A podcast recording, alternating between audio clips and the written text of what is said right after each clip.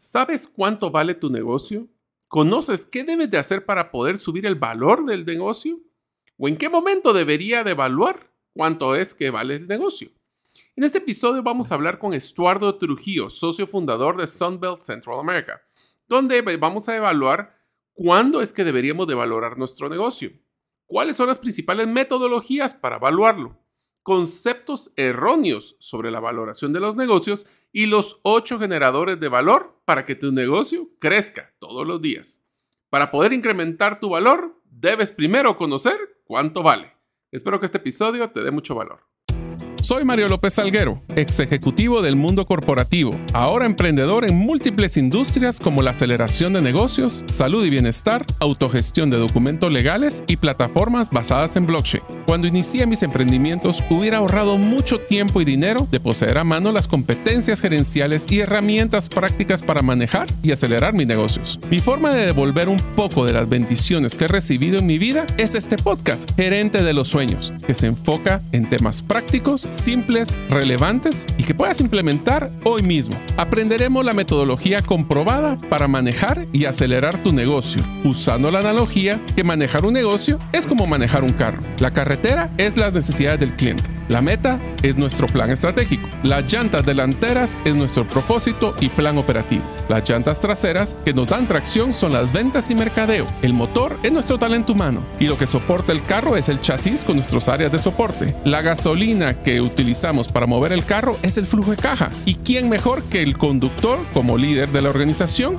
acompañado de los pasajeros que son los stakeholders o partes integrales del negocio? Cada semana te damos contenido de valor para que ganes en la carrera carrera los negocios y recuerda que mi sueño es que vivas tu vida con pasión, resiliencia y templanza. Iniciamos. Hola amigos, bienvenidos al episodio 151 del podcast Gerente de los Sueños. Como saben, mi nombre es Mario López Salguero. Siempre me encantaron los vehículos de control remoto. He tenido carros, lanchas y ahora tengo hasta el Falcón Milenario de la Guerra de las Galaxias, todo en control remoto. Todavía no se me quita un poquito lo niño. Deseo agradecerte que nos escuches el día de hoy. Si todavía no eres parte de la comunidad de los sueños, no sé qué esperas, puedes hacerlo solo suscribiéndote a nuestros correos electrónicos, uno a la semana, ingresando a la página gerente de los sueños.com o a través de nuestro listado de difusión en WhatsApp, enviando tu nombre al más 502, más 502 para cuando nos escuchan fuera de las fronteras de Guatemala y el número celular 5017-1018. Repito, 5017-1018. El día de hoy tendremos la oportunidad de entrevistar a Estuardo Trujillo. Él es un empresario con más de 30 años de experiencia y una carrera como ejecutivo en una compañía petrolera llamada ExxonMobil, donde ocupó roles de gerente general y presidente en varios países de la región. Fue gerente global de proyectos de fusiones y adquisiciones, así como gerente global de integraciones. Como ustedes imaginarán, tiene más de 14 años de experiencia en el área de fusiones y adquisiciones Además, también ha sido empresario y fundador de varios startups en Guatemala en el área de servicios, bienes raíces y ahora evaluación de empresas. Es ingeniero petrolero con una maestría en ingeniería de reservorios de la Universidad Estatal de Luisiana en Estados Unidos y cuenta con la acreditación de Certified Mergers and Acquisitions Advisors, o CMAA, por el Alliance of Mergers and Acquisitions Advisors. También es fundador y presidente de la operación Smile, Smile Train o Smile Guatemala, y presidente honorario de United Way. Considera que sus tres éxitos han sido la venta del negocio de aviación de ExxonMobil a nivel global, que incluía cuatro continentes. También es uno de los presidentes de las filiales más jóvenes que ha generado la empresa, pues una de las más grandes del mundo, como fue ExxonMobil, y fundador de la organización Operación Sonrisa en Guatemala, una organización sin fines de lucro que atiende a pacientes con labio fisurado o paladar hendido y después de 12 años desde su fundación, le ha transformado la vida a más de 1.300 niños guatemaltecos que padecían de dicha condición y hoy pueden tener vidas normales. Sus hobbies son la lectura, deportes, desarrollo de líderes y viajar. También le gusta el innovar y ayudar a su país para poner en práctica lo aprendido en su mundo empresarial. Como les mencionaba, socio fundador de Sunbelt Centroamérica y si quieren platicar con él o contactarlo, su correo electrónico es etrujillo.sunbeltnetwork.com o su página web sunbelt.la. Hola amigos, bienvenidos a un nuevo episodio de Podcast Gerente de los Sueños, donde les brindamos herramientas simples, prácticas y relevantes para que ustedes, los líderes de impacto, logren hacer y cumplir sus sueños. Como ustedes saben, estamos muy entusiasmados de empezar una serie que hemos llamado Exportación y hoy voy a tener el gusto de poder entrevistar a Estuardo Trujillo de la empresa Sunbelt sobre un tema que personalmente me apasiona porque es muy extraño que nosotros hagamos una evaluación de una empresa pero cuando toca saber, cuando quiero salir un socio, cuando quiero vender la empresa o el negocio, me cuesta mucho entender cómo hacerle. Así que, Estuardo, primero, bienvenido. Mucho gusto, Mario. Encantado de estar en tu programa. Un placer. Pues, Estuardo, cuéntame un poquito primero, antes de que empecemos a hablar de evaluaciones de, negocios, ¿qué es lo que hace Sunbelt para que los oyentes nos escuchen, que nos escuchan, te conozcan? Gracias, Mario. Sí, Sunbelt Central America es una firma de intermediarios de negocios. Básicamente damos cuatro servicios. El primero es el que vamos a tocar hoy, lo que es valorar o evaluar una empresa. El segundo es generar valor en las empresas, es decir, prepararlas para una venta y eventualmente si esa empresa se venda, se venda al mejor precio posible. El tercero es ya puramente la intermediación, es decir, el acompañamiento a un empresario que quiere vender su empresa en una venta o de lo contrario en una compra, aquel empresario que está creciendo, que quiere comprar otra empresa, lo acompañamos en todo el proceso desde buscar esa empresa y llevarlo de la mano hasta que logra el comprar la empresa. Y por último, el cuatro servicio es para aquellas empresas que compran, hay una parte de la transacción que es importantísima, que es el integrar la empresa que se compró con el comprador. Cuando hablo de integrar es que esas dos empresas se fusionen en una y hay que integrar eh, sistemas, gente, cultura, etcétera. Eso se llama integración post-cierre. Ese es el cuarto servicio que nosotros hacemos. Así que en esas cuatro áreas se enfoca nuestra empresa. Básicamente es un one-stop shop para aquellos empresarios o negociantes que tengan que ver con algo relacionado a vender o a comprar una empresa. Te diría, Estuardo, que me acaba de traer muchos recuerdos de cuando tuve la oportunidad de estar en el call center Transactel y lo compra Telus. Y una de las primeras, eh, pues no exámenes, pero una de las primeras evaluaciones que hizo Telus International para evaluar si Transactel era una empresa que les interesaba fue hacer lo que llamaban una evaluación de la cultura, o una evaluación de, de la compatibilidad cultural, se llamaba el concepto, y fue bien interesante porque no solo es el concepto de los valores y todo lo que decían los papeles, sino que lo que en realidad se vivía en la operación. Y eso fue, fue interesante porque post la adquisición fue muy eh, fácil poder hacer esa fusión, tomando en cuenta que inclusive les gustó tanto la cultura de nosotros que fue la que implementamos en las otras operaciones de, de Telus. Sí, definitivamente un elemento súper importante para que lo considere un comprador al estar evaluando potenciales empresas que va a comprar, porque el elemento cultura puede hacer que una transacción sea exitosa y puede ser que falle también, porque las dos culturas son tan diferentes que es imposible unirlas, ¿verdad? Pero uno cuando piensa en comprar una empresa piensa solo en el factor monetario. Así que, ¿qué tal? Empezamos con una de las primeras preguntas que te había propuesto, que era, ¿cuándo es o por qué un negocio debería estar eh, considerando evaluarse o en qué momentos es que se debería evaluar un negocio y voy a poner una analogía simpática. Esto es como cuando estás con una propiedad y no es como que todas las semanas y todos los meses vas a estar evaluando la propiedad. La haces o cuando querés comprarla o venderla o cuando querés alguna transacción con ella. Entonces, ¿cuándo es que vale la pena que un negocio haga un, proceso de evaluación? Sí, perfecto. Mira, hay varias razones. La más obvia es, si yo voy a vender mi empresa, yo quiero tener una idea de cuánto voy a pedir por la empresa. Quiero saber cuál debería ser ese valor eh, el cual yo quiero que me dé un potencial comprador. Razón número uno para evaluar la empresa. Tengo que tener una idea de cuánto vale mi empresa. Si yo voy a comprar otra empresa, igual, esa empresa que yo voy a comprar, yo le tengo que hacer una oferta. Y esa oferta tiene que hacer sentido y tiene que tener un retorno para mí como comprador. Entonces, cuando voy a comprar una empresa, yo voy a hacer una valoración de esa empresa que yo estoy potencialmente pensando en comprar. Esas son como que las dos más obvias, ¿verdad, Mario? Pero también hay otras razones. Por ejemplo, cuando una empresa o un negocio tiene varios dueños o varios socios. Muchas veces, y esto no es secreto, hay disputas entre los socios al punto que muchas veces no pueden seguir conviviendo juntos. Y entonces un socio decide comprarle al otro, ¿verdad? O viceversa. Para eso, pues es otra razón de valorar la empresa porque yo necesito saber cuánto vale mi parte y ofrecérsela a mi socio. Esa es otra muy obvia, pero que también es una razón por la cual muchos negocios se valoran. También hay casos, por ejemplo, en un divorcio, cuando los esposos son dueños de la empresa, se separan de toda forma, incluyendo del negocio. Y entonces otra vez es necesario que uno le compre al otro o alguien le dé una parte de su negocio al otro y por lo tanto hay que evaluar la, empresa, ¿verdad? Para saber cuánto vale ese pedazo que yo voy a hacer a alguien más. Y finalmente, algo que están haciendo cada vez más los negocios y cada vez las empresas es usar la valoración de empresa como un indicador de, de performance, como un KPI. ¿Por qué? Porque en la medida en que yo estoy haciendo bien las cosas en mi empresa, eso debería de reflejarse en el valor de mi negocio. Pero yo no lo sé si yo no hago una valoración de la empresa.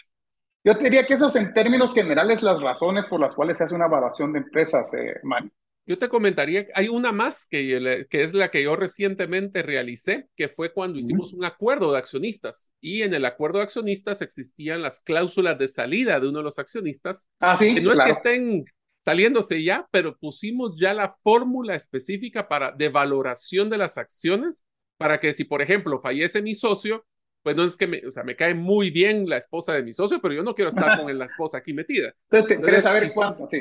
Sí, pues no solo hacemos la valoración, sino que inclusive esa es la base para poder comprar un seguro de vida, porque al final yo puedo decir, yo, yo quiero comprarte, pero tengo la liquidez para hacerlo. Entonces, hasta un tema de seguro de vida. Y la otra cosa que aprendí, eh, tuve la oportunidad hace ya como cinco años de sacar varios cursos de evaluación de empresas por inquieto. Y una de las, o sea, vamos a hablar de los modelos de evaluación, pero una de las cosas que me recordó fue a la analogía de que una empresa es como un carro. ¿En qué sentido? Aparte que la metodología de gerente de los sueños nos enfocamos en esa analogía de carro, lo vemos de que un, el valor que una persona va a pagar por un negocio es lo que esa persona va a usar o va a utilizar para generar valor en este negocio. ¿Qué quiere decir esto? Si tú compraste un carro, pero le pusiste los aros más finos, las llantas más coquetas, el radio más coqueto, eso no te lo pagan. O sea que todo ese sacrificio de las horas, hombre, con la familia, la parte emocional, a veces, eh, por lo menos lo veo como un gran conflicto. Y el segundo punto es de que la, me, explicó el, el capacitador en ese momento de que la diferencia entre la idea de, del precio del comprador y la idea de precio del vendedor, entre más separada la distancia entre esos dos, más difícil la negociación. Total, sí. Buen punto. Tal vez déjame ampliar un par de cosas que creo que es bueno para tu audiencia, eh, Mario. Con el primer punto, totalmente de acuerdo. O sea, e, el sudor y la emoción, lamentablemente, en el valor de la empresa no necesariamente va, va a valer lo que tú crees que vale. Eso, eso es un hecho. Pero creo que es importante hablar del concepto de valor. Y eso es bien importante porque el valor es relativo. Y a mí me gusta usar este ejemplo. Si tú vas a un museo con un experto o un conocedor de arte, ¿verdad? Y entran al museo y ven un cuadro blanco con un punto rojo, con una firma de alguien ahí. El conocedor de arte va a decir, wow, ese cuadro probablemente vale un millón, dos millones de dólares, porque él conoce del arte. Y alguien que no conoce diría, yo no pago ni 100 quetzales por ese cuadro. ¿Por qué? Porque para él no es importante, no, no le ve valor. Entonces, cuando hablamos de valor, no podemos dejar de tomar en cuenta quién es el comprador, porque dependiendo del comprador, alguno va a estar más interesado en ciertas cosas que otro. Y por lo tanto, aunque parece un poco ilógico esto, una empresa puede tener muchos valores en un solo momento dependiendo de quién es el comprador. Y eso es importante saberlo. El proceso de valorar una empresa tiene mucha subjetividad. Eso no quiere decir que no es importante, porque tenemos que tener una referencia a la hora de nosotros salir a vender una empresa o a comprarla. Y el trabajo de empresas como nosotros es darle objetividad y estructura al proceso para que el número que salga sea lo más educado posible. Pero hay un elemento de subjetividad. Y dos cosas que quisiera agregar también, que es importante, eh, porque es la base de todo esto, Mario. Uno es que, por supuesto, el objetivo de la valoración es sacar lo que nosotros llamamos el precio más probable de venta o el precio más probable de compra. Fíjate, más probable, porque sabemos que no puede ser exacto. Y esa es una razón de hacer la valoración. Pero la otra, que es tan importante, es que una valoración te permite disectar en pedacitos una empresa. Y el proceso de hacer eso te va a llevar a conocer perfectamente lo que mueve las fortalezas y las debilidades de tu empresa, que al final te van a ayudar a manejarla, porque al final el valor de una empresa está directamente proporcional a los flujos de caja que esa empresa produce. Si no hay flujos de caja, esa empresa no vale. En la medida que hay más flujos de caja, esa empresa vale más. Ahora, ¿qué hay que hacer para producir esos flujos de caja? Eso se va a ver fácilmente en la valoración, que es un proceso detallado y que si, si se hace bien, te va a dar un montón de información más allá de solo el valor de la empresa. Entonces, supongamos, Estuardo, de que yo quiero vender una participación en una de mis empresas. Sí. Llévame paso a paso y qué información se necesitaría de la empresa para que ustedes puedan hacer ese proceso de evaluación. O sea, desde qué información y qué son los pasos generales que se deberían de realizar en un proceso de evaluación. Sí, sí, mira, en un proceso de valoración para comenzar, hay como tres enfoques que se hacen a la hora de valorar una empresa. Y te los tengo que decir porque dependiendo de eso vamos a necesitar cierta información, ¿verdad? Está el enfoque de comparables, es decir, yo tengo acceso a información en el mercado donde sé que empresas similares a la tuya, en este caso, a cuántas veces sus ganancias han vendido en, en el pasado. Entonces yo tengo una referencia ahí básicamente histórica de, de, cómo y a cuánto se venden empresas similares a la tuya. Después está en el otro extremo el método del costo, que es básicamente un inversionista, un comprador, no va a comprar una empresa si él la puede construir él solo. ¿Para qué vas a ir a pagar tú algo si tú lo puedes hacer? Ahora, el objetivo de ese método es decirle, si tú lo tuvieras que hacer de cero, esto te costaría. Toma tiempo, toma compra de equipos, toma un montón de cosas. Y las barreras de ingreso a mercados. Y las barreras de ingreso, exactamente. Entonces, tenemos el enfoque de, de, comparables, el enfoque de costos, pero el enfoque o el, el, el, golden standard, el método de oro para valorar empresas es lo que se llama el método de discounted cash flow o el, el método de flujos descontados de caja. Y en ese método, ¿por qué es mejor que los demás? Porque realmente tú no solo tomas la historia, que es el caso de los comparables, porque tú solo estás viendo lo que ha pasado, pero también tomas en cuenta el potencial de crecimiento o el futuro de la empresa. Y la combinación de eso, el valor presente, esos flujos de caja futuros descontados a una tasa que refleja el riesgo del inversionista, es lo que da el valor de tu empresa. Y como ese es el método más completo, pues obviamente necesitamos información. Entonces tú me decías, ¿cuál es el primer paso para hacer una valoración? Primero, que la persona que está haciéndolo entienda el por qué es importante hacerlo. Y es importante que lo entienda porque va a requerir trabajo e información que él va a tener que proveer. Segundo, ¿qué es lo más crítico? Entender los generales, cuál es el modelo de negocio de la empresa. Y, por supuesto, necesitamos los estados financieros. Le hace estado de resultados, de pérdidas y ganancias, y hojas de balance general. De los últimos típicamente tres años, ideal si son cinco años. ¿Por qué necesitamos la historia? Porque eso nos va a servir a nosotros para ver las tendencias y cómo se ha comportado la, la, empresa hasta ahora y nos va a permitir hacer las proyecciones a futuro, que tienen una base en la historia de la empresa, ¿correcto? Esa es la parte puramente numérica y financiera. Pero cuando se hace una valoración de empresa, no se puede hacer bien si tú no, si tú no tomas también elementos cualitativos que ve un potencial comprador. Entonces, nosotros en nuestro caso hacemos un assessment de la empresa de lo que nosotros llamamos los ocho generadores de valor. Y son tres financieros y cinco que no son necesariamente financieros, pero que nosotros sabemos en base a la experiencia tienen un efecto en el valor de la empresa, ya sea para castigar el precio porque actúan en su contra o para premiar el precio porque actúan a favor. Por ejemplo, esos ocho? ok, te lo digo. Vamos a comenzar, si querés, con los, con los, con los financieros, ¿verdad? El primero, tú me decías, las empresas muchas están desordenadas, ¿correcto? Y efectivamente, el primer generador de valor que es importante a la hora de, de, de uno ver una empresa es qué tan bien está llevando la contabilidad de esa empresa, qué tan limpios están los registros de esa empresa y cuál es su financial performance, obviamente, porque al final una empresa que no genera eh, caja o que no tiene ganancias, en términos generales, con algunas excepciones, no vale nada, ¿verdad? Eh, porque no es, lo que has hecho en el pasado, es lo que podría hacer yo como nuevo comprador en el futuro con lo que estoy comprando. Exactamente, exactamente. Entonces, digamos que ese es uno, ¿verdad? El otro es, que es súper importante, es cuál es el potencial de crecimiento que tiene mi empresa.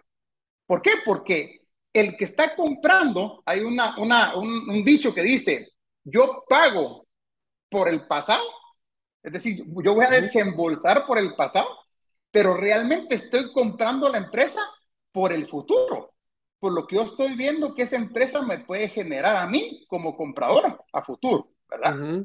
Entonces, ese es el segundo generador de, de valor. Tenemos otro que es también financiero que tiene que ver con el hecho de si la empresa genera efectivo o absorbe efectivo. ¿A qué me refiero con eso? No es lo mismo una empresa que vende y cobra 60, 90 o hasta seis meses después, como son las ventas al gobierno, por ejemplo, en nuestro país, donde va a requerirse un capital de trabajo y al requerirse un capital de trabajo, eso lo que hace es que tienes menos efectivo y por lo tanto el valor de tu empresa se hace más bajo versus una empresa que produce efectivo, como podría ser un negocio donde tú cobras no solo al contado o cobras anticipado. Entonces tienes la caja antes de que hiciste la venta. Eso lo que va a hacer es que hace que tu capital de trabajo sea bajo o en algunas veces negativo.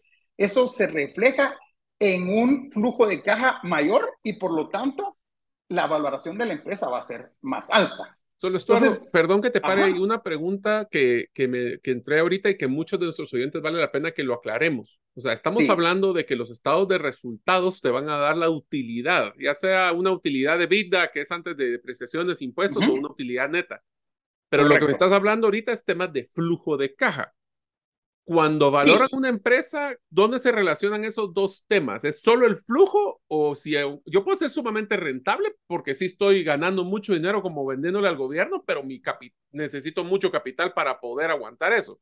Del otro lado, puede ser uno que no sea tan rentable, pero tiene un movimiento de flujo fuerte. Entonces, ¿cómo sopesan esos dos temas? Sí, por eso es que usamos varios métodos, ¿verdad, Mario? Porque le queremos llegar al número de diferentes formas. Mm. El, los, los, los, los, números desde el punto de vista de ganancias antes de impuesto o evita nos van a ayudar para, en el método de comparables, porque esa es la métrica que realmente se utiliza estadísticamente para comparar una empresa con otra. ¿ok? Ahora, cuando nosotros estamos haciendo ya el, el, el DCF, tú obviamente tienes ventas, tienes costo de ventas, tienes gastos, etcétera, pero al final lo que realmente le va a dar el valor a la empresa en ese método es la caja o el flujo de caja que produce, ¿verdad? Y de ahí, al descontar esos flujos de caja es donde realmente viene lo que nosotros llamamos el valor intrínseco de la empresa, que es el valor real en base al modelo de negocios que esa empresa tiene, ¿verdad? ok. Bueno, entonces me habías hablado de tres indicadores de valor financieros, ahora los otros cinco. Ahora me voy a los cinco que no son, que no son obvios, en los estados financieros, obviamente tienen un efecto en el negocio, pero no son tan obvios en los estados financieros. La primer, el, primero es el qué tan dependiente es el negocio o la empresa de un grupo pequeño de empleados, de clientes o de proveedores. Porque, Concentración. Porque es importante. Concentración, porque si mi empresa, el 90% de sus ingresos depende de un cliente, el día de mañana ese cliente se va y yo no tengo negocio. Entonces, un comprador ve eso. La, la, la, la, recomendación es que un cliente no debería ser más del 15% de tus ingresos para tú tener bien balanceado tu, tu empresa. ¿Por qué son tan, tan interesantes los negocios de aplicaciones o los negocios como les llaman de software as a service? Porque tú en una aplicación tienes millones de clientes, ¿correcto? Y si se van que tenés garantizado cierta, cierta recurrencia por los contratos realizados de servicios. Efectivamente, ese es otro generador. Aquí estamos hablando solo de que no dependo de uno solo, ¿verdad? Y así como aplica para un cliente, aplica también para un proveedor, ¿verdad? O un empleado, porque si yo todo mi negocio depende de un solo proveedor, el día de mañana ese proveedor quiebra y yo quiebro porque no, tiene quien, no tengo quien me supla mi producto, ¿correcto? O la concentración de conocimiento en, un solo em, colaborador, que si se enferma, se fue al palo de su negocio. Y, eso pasa mucho en negocios pequeños, ¿verdad? Y perdón, y voy a poner un paréntesis ahí. Y usualmente el cuello más grande de botella es el propio dueño. Ah, bueno, ese es tan importante es ese que lo ponemos como otro generador. Ah, o sea, que el otro generador es que tanto está concentrado el negocio en el dueño. Eh, en, el dueño, porque estamos hablando de empleados, pero el dueño juega otro rol, ¿verdad? Ah, la gran... Entonces, este es, efectivamente, hay empleados, y fíjate que hay un ejemplo interesante el año pasado, el gurú y el que manejaba el marketing de Apple se fue, de Apple. Ese día, las acciones de Apple cayeron más de 5 billones de dólares, imagínate. Para que veas que hasta las empresas grandes tienen un efecto. Porque era tan reconocido ese tipo en Apple, que es una empresa que depende de su estilo, de su design, etcétera, que el día que se fue esa persona, le bajó el valor a la empresa en 5 billones de dólares. Wow. ¿Verdad? Entonces, este, esta dependencia de un grupo pequeño de clientes o de empleados o de proveedores, para alguien que está bien diversificado, va a hacer que su empresa valga más. Para alguien que depende mucho de cualquiera de estos, va a hacer que su empresa valga menos. ¿Verdad? Correcto. Ok. Ahora nos vamos al, al quinto generador y es lo que tú hablabas, lo que llamamos ingresos recurrentes, efectivamente. Si yo tengo certeza de que voy a tener ingresos todos los años, eso hace que mis proyecciones de flujo a futuro sean más sólidas. En la medida que sean más sólidas, esos flujos de caja son más sólidos y eso le da una solidez al número que tengo yo como valor de mi empresa.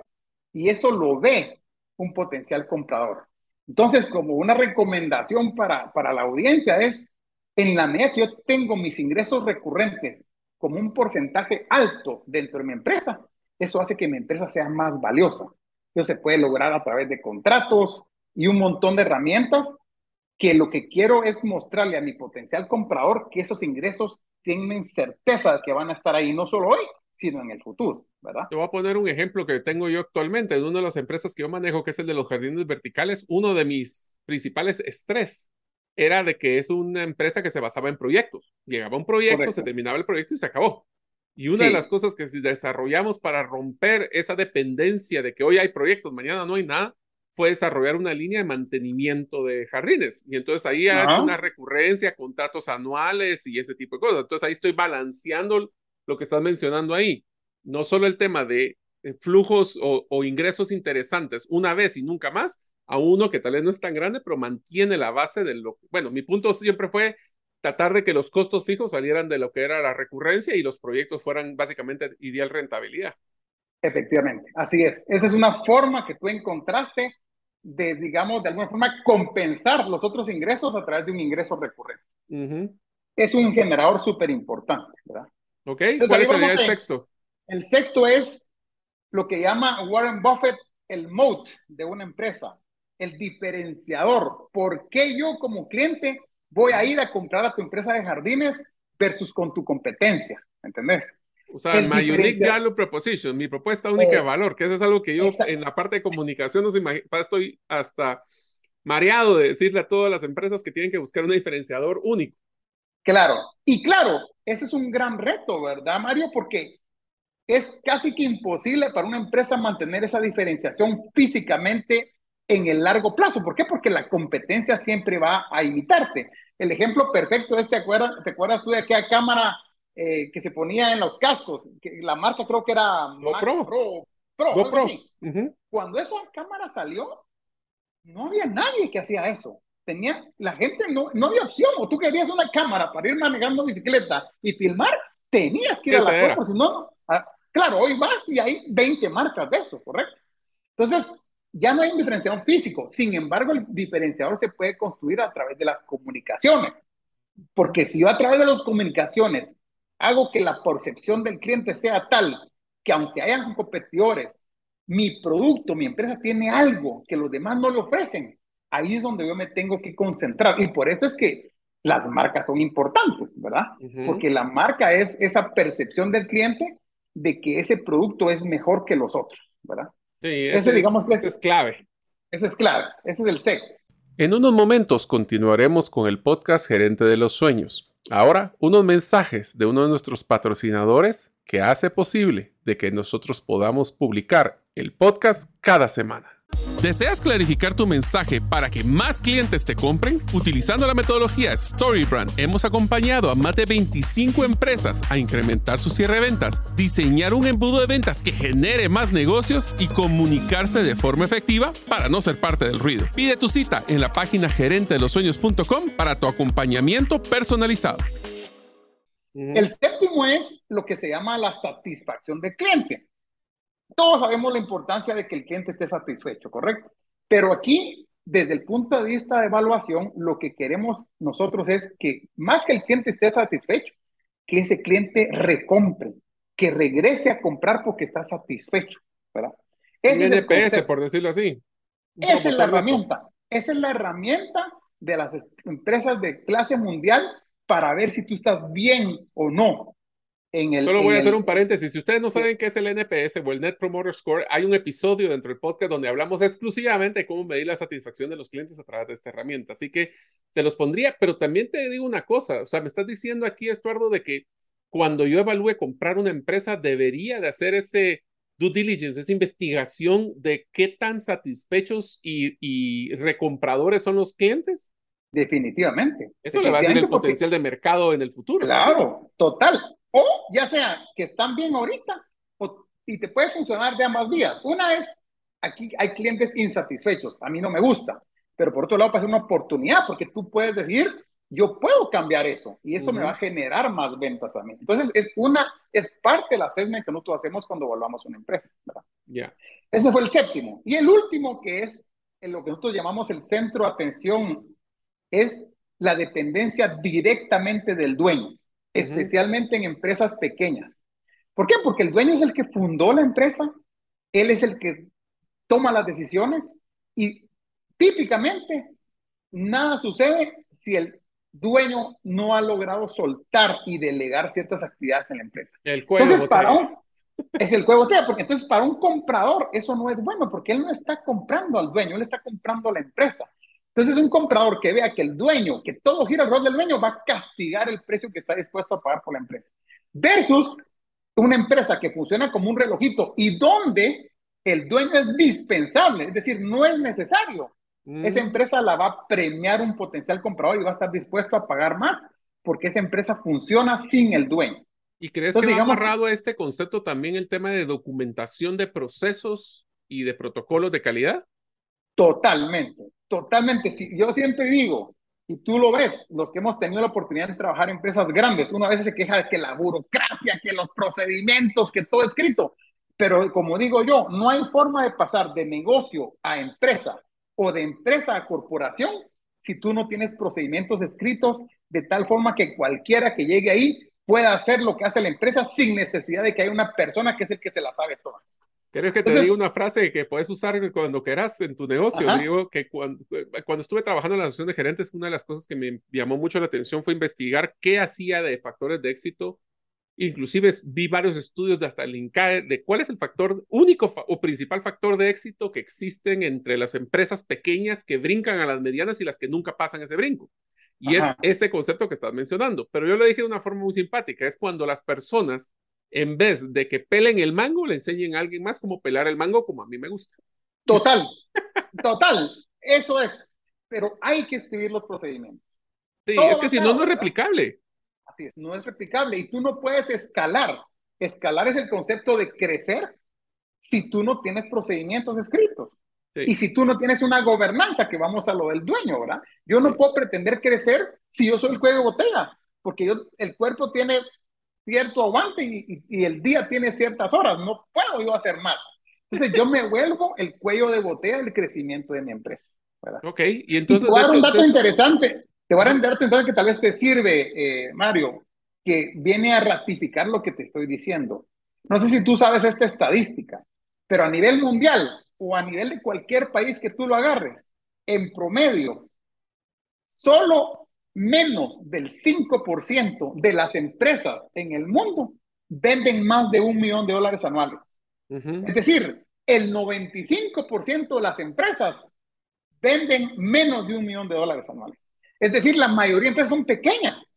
¿Por qué hay un grupo tan chiquito que son las grandes? Porque pasar de negocio a empresa y de empresa a corporación es difícil y no se hace porque no se implementan estas cosas que te acabo de mencionar. Debería ser casi nuestro checklist de crecimiento también. Exactamente. Ahora, Estuardo, me habías mencionado que son tres principales estrategias de evaluación que ustedes utilizan. El de, el de comparables, que es básicamente este multiplicador de la utilidad, que puede decir cuántas veces creen ellos que se, la utilidad promedio anual se multiplica por tres, cuatro, cinco, lo que sea. Así es. el otro es. el tema de, de los, los costos, el, enfoque de costos. Ajá. Y el último que mencionaste era el tema de los flujos de caja. Así es, así ah, es. Pero te hago una pregunta, dos preguntas interesantes. Voy a poner este caso y te voy a poner una pregunta. El caso primero es, ¿qué hacemos cuando son empresas que son sumamente fuertes en activos? Hablemos de propiedades inmuebles, de vehículos, pero su negocio no es tan sólido. Le pones un factor de peso a esos bienes inmuebles y la pregunta segunda, que es una de las que a mí me tocó hacer eh, en, yo me tocó muchas veces hacer compra y venta, vendíamos muchas empresas dentro de la corporación, eh, porque hacemos build to suit y, que era armarla para trasladarla. Y es cómo evalúas los intangibles, como es la marca de una empresa para hacer negocios en el futuro. Ya, buenas preguntas. No es tan fácil. No, no está tan fácil, pero buenas. Y son motivo, obviamente, de discusión. Esas dos preguntas se discuten mucho. Pero te voy a dar mi opinión, creo que es válida y está ratificada por el gurú de las valoraciones y de corporate finance a nivel mundial, que es este señor de apellido Damodaran, que seguramente lo has oído, ¿verdad? Él es el que publica los country risk, los, todos los riesgos por país, etcétera. Para el efecto de los activos, por eso es que se hace el método de costos, porque en muchas situaciones hay negocios que el negocio no produce nada, pero el activo vale mucho. Te voy a dar un ejemplo aquí en Guatemala. Aquí en Guatemala hace 20, 30 años se construyeron colegios en tierras que en ese tiempo eran las afueras de la ciudad. Y se iban ahí los colegios porque era un gran pedazo de tierra, era barato y la gente pues tenía que mandar en bus por una hora a sus niños al colegio. Hoy por hoy, esas tierras se quedaron adentro de la ciudad y la demanda por tierra, por la construcción de vivienda, ha hecho que esa tierra sea carísima. Entonces, esos activos valen mucho más que lo que pueda generar el negocio. Entonces, ahí, ¿cuál es el análisis? Mire, el negocio no vale. Si usted quiere vender su, em, venda la tierra, venda el, el, activo, ¿verdad? Entonces, por eso es que hay que hacer ese análisis. No, no se puede ver solo un enfoque, ¿verdad? Y el segundo es el famoso de la marca, ¿verdad? Esa, todo el mundo, especialmente el que le ha puesto mucho trabajo, dice, ah, no, pero es que mi marca vale. Su marca vale, pero es diferente decir a que valga la marca que usted la pueda vender. ¿Por qué? Porque la marca está, el valor de la marca está implícito en los flujos de caja que esa empresa genera. ¿A qué me refiero? Si tú le puedes dar el valor a la marca cuando tú dices, si mi marca es fuerte, yo debería ser capaz de subir los precios y no perder ventas ante mi competidor. Pero si yo subo precios y al día de mañana se va mi cliente con el competidor, mi marca no vale. Porque yo no tengo ese poder de marca que me permite vender más sin que mis ventas se afecten.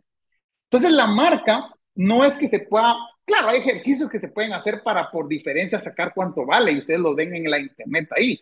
Pero el valor de una empresa, cuando nosotros le sacamos el valor y vale tanto, cuando ustedes ven que la acción de Amazon vale tantos dólares, ahí está dentro el, el valor de la marca. El implícito está implícito porque es el poder que le da la marca a esa empresa para poder vender más caro sin perder ventas, ¿verdad? Pues. Entonces, ahí, así se, se, se entiende el valor de la marca dentro de una valoración de una empresa, ¿verdad? Sí, es interesante ver que uh, esa es parte del factor también de, de, la parte emocional que le ponen. Así y te diría una cosa, el, la recomendación es hacer las tres versiones de evaluación de la misma empresa para poder ver esa comparativa. Sí, definitivamente. Nosotros cuando hacemos una valoración aplicamos los tres métodos. Los tres criterios. E, el que menos se termina usando es el de costo, a no ser que es obvio que ese activo vale más, ¿verdad? Pero normalmente los que tienen más peso son el, el de discounted, el de flujos descontados de caja y el de comparables. Hay una cosa que quiero aclarar aquí y por eso es que no se puede usar solo uno, este, Mario. El método de comparables, y por cierto, todo este dato, a nivel mundial, el promedio en que se venden negocios pequeños es tres veces sus ganancias antes de impuestos. No son siete, no son ocho, no son nueve, son tres. A veces viene gente conmigo y me dice, mire, es que mi empresa la voy a vender en nueve veces. no, no es así. No, eso es lo que quieres. Aparte de lo que, se va a vender. Por supuesto que hay transacciones que son de nueve veces, pero ahí importa el tamaño. Una empresa como Amazon. El potencial, sí. La diversificación de ingresos y todo lo que acabamos de mencionar. Pero en negocios pequeños es tres veces, ¿ok? Ahora, cuando tú sacas el método de comparables, es como cuando tú te metes a Yahoo Finance y ves a cuánto está la acción de Amazon o la acción de Tesla. Y vemos que dependiendo de cómo el mercado se mueve, se mueven todas, ¿correcto?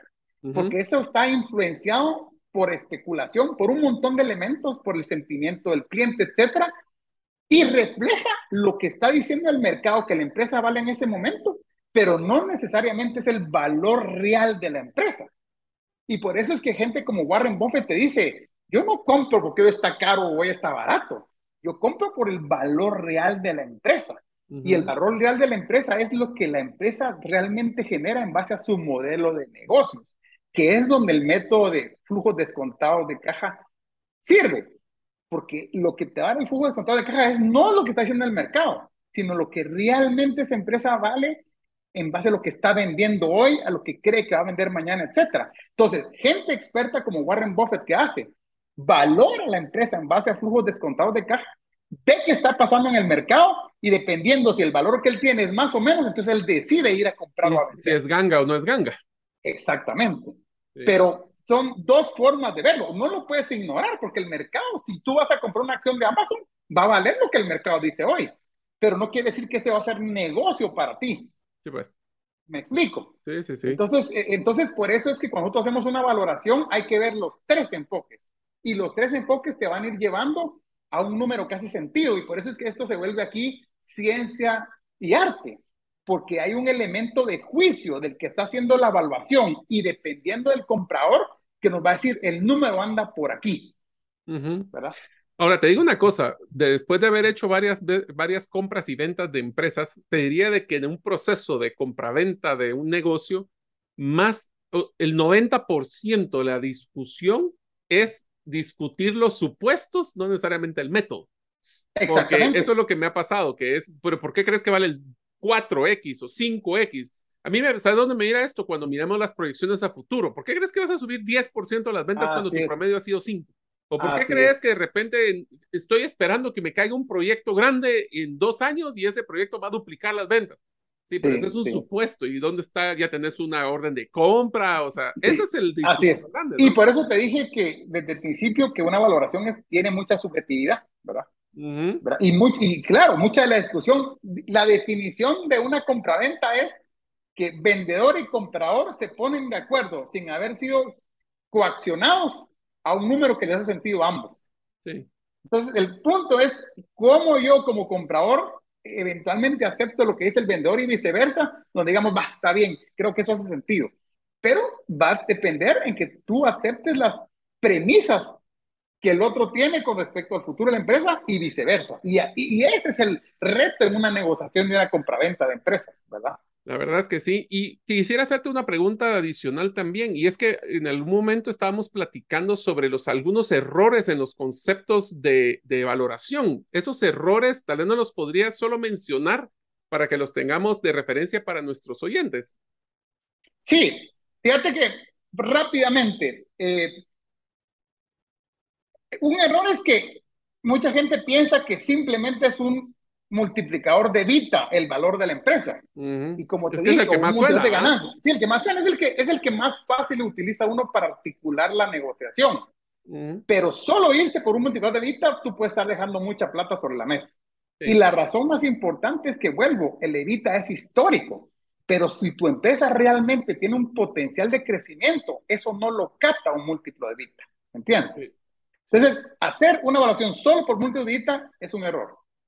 La otra es que típicamente el vendedor dice, ya pensando en el crecimiento de la empresa, ah, yo he vendido, he incrementado mis ventas un 5% los últimos 10 años, pero ahora voy a incrementarla un 20% anual y yo quiero que me pagues eso. Entonces el comprador, como tú bien dijiste, va a decir, espérate, o sea, ¿cómo está eso? Que tú los últimos 10 años has solo subido ventas un 5% y ahora me estás diciendo que vas a crecer 20 y querés que te pague por eso. Entonces, lo que vos no, has podido hacer, querés que yo te lo pague por si algún día lo hago yo. Exactamente. Y aún si fuera así, yo te voy a decir, soy un comprador sofisticado. No, no te voy a pagar por ese crecimiento porque aunque sea cierto, ese trabajo no lo vas a hacer tú, lo voy a hacer yo, ¿verdad? Pues. Entonces ahí viene otra vez una discusión. Por supuesto que vuelvo, si el comprador está interesado y ve un potencial, lo más seguro es que va a aceptar parte de ese crecimiento y lo va a pagar. Pero esa es parte de la negociación, ¿verdad? Sí, ese ya es donde se vuelve el estira y encoge. Exactamente.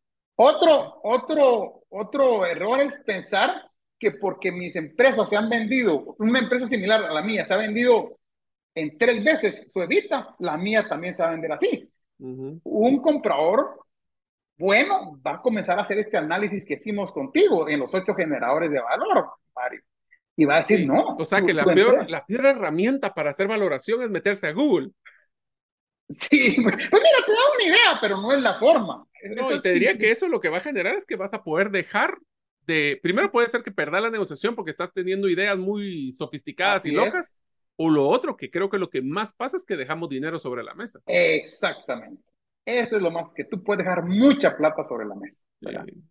La otra cosa es que como hay subjetividad, también hay elementos de mercado que pueden afectar una valoración. Si tú te fijas, cuando llegó la pandemia, los precios de las acciones se vinieron que si un 100% para abajo, ¿verdad? Imagínate haber hecho una valoración de la misma empresa en el 2019 inicios, que estaba proyectado así muy positivo, y la de principios del 2020.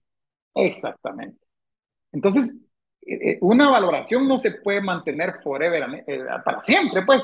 Por eso es que una valoración tendrá, si las condiciones no han cambiado, pues un año, dos años de vigencia, pero si han cambiado, el valor del negocio cambió. Ahora, Eduardo, ahí lo que me está diciendo entonces es que lo que no deberíamos de hacer es hacernos la vida simple y simple poner, ok, porque el 5% de crecimiento era hasta este año, pongámosle 5% de los próximos 10 años. O sea, hay que ponerle los factores de mercado, de subidas y bajadas, comportamientos cíclicos de mercado. Y cosas que tú sabes y te sientes cómodo en saber que sí se van a dar. Por ejemplo, si yo he venido trabajando y tengo una estrategia clara y sé que invertí y que puedo demostrar que esa inversión me va a dar frutos en los próximos dos años y tengo la forma de venderlo, por supuesto que lo tengo que poner. Espérame, espérame, espérame, Estuardo. Entonces no deberíamos de poner en la proyección de una empresa otra pandemia.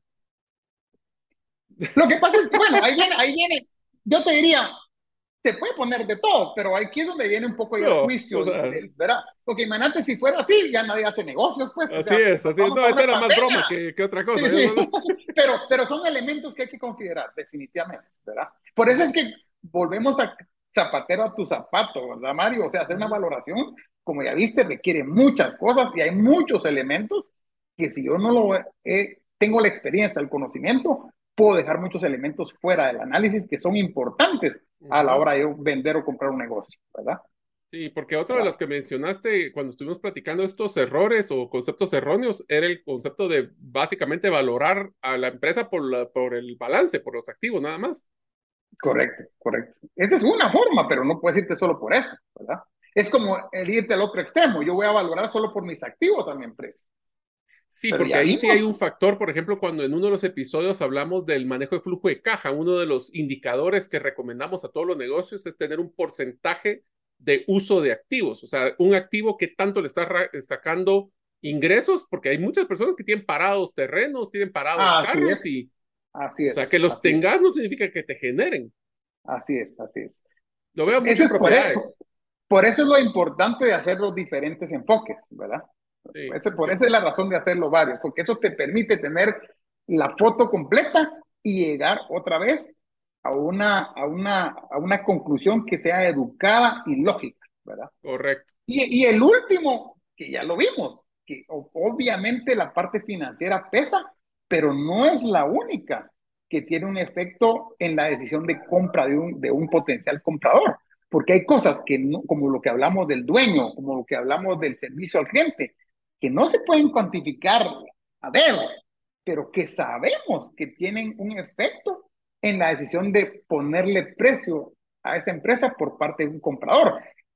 Y afinando lápiz, cosas como contingencias, ¿verdad? Si yo veo parte de un proceso de compra es hacer una debida diligencia a la empresa que estoy comprando. Es decir, ir a ver que todo lo que me dijo el vendedor es cierto. Y ahí va a ir un análisis de una auditoría fiscal, legal, etcétera. Si yo veo que esa empresa, por muy eh, exitosa que sea, tiene contingencias tremendas, puede hacer que yo hasta me arrepienta de hacer el negocio porque hasta ahorita va bien, pero si una de esas contingencias se materializa, yo me puedo quedar sin negocio de la noche a la mañana. Y esto se da mucho en la industria, por ejemplo, del petróleo. Yo vengo de la industria del petróleo, donde, por ejemplo, vender una refinería, el elemento menos crítico era lo que producía la, la refinería, sino que cuánta contaminación hay alrededor porque especialmente en un mundo como el de hoy, esa contaminación puede ser billones de dólares, que no hay negocio que lo pague, pues. Entonces, el comprar esa refinería, tú te estás comprando una contingencia más que un negocio, ¿verdad? No quiere decir que no se vendan refinerías, pues, ¿verdad? Pero, pero son variables que hay que considerar, ¿verdad? Pero fíjate que te voy a contar una historia simpática, no voy a decir el nombre, pero me tocó ayudar a una empresa, eh, casi que fungiendo tipo gerente general para hacer una, un cambio muy radical y me sorprendió que me tocó ir a, destapar la olla de grillos, como le llaman, o la de los cangrejos, porque habían temas de demandas laborales, habían temas de, de, de, cuentas por pagar que se habían escondido en el balance. O sea, yo resumo esto como que para hacer una compra o una venta de una, de una empresa o un negocio, el factor número uno es confianza. Ah, total, porque si no hay confianza, no va a haber así negocio. Es, así, es, definitivamente, ¿verdad? Ahora, y eso es, ajá, dale, dale. No, y eso es importante desde el principio, este, especialmente porque, fíjate Mario, que por supuesto confianza en que para comenzar a tener los estados financieros bien.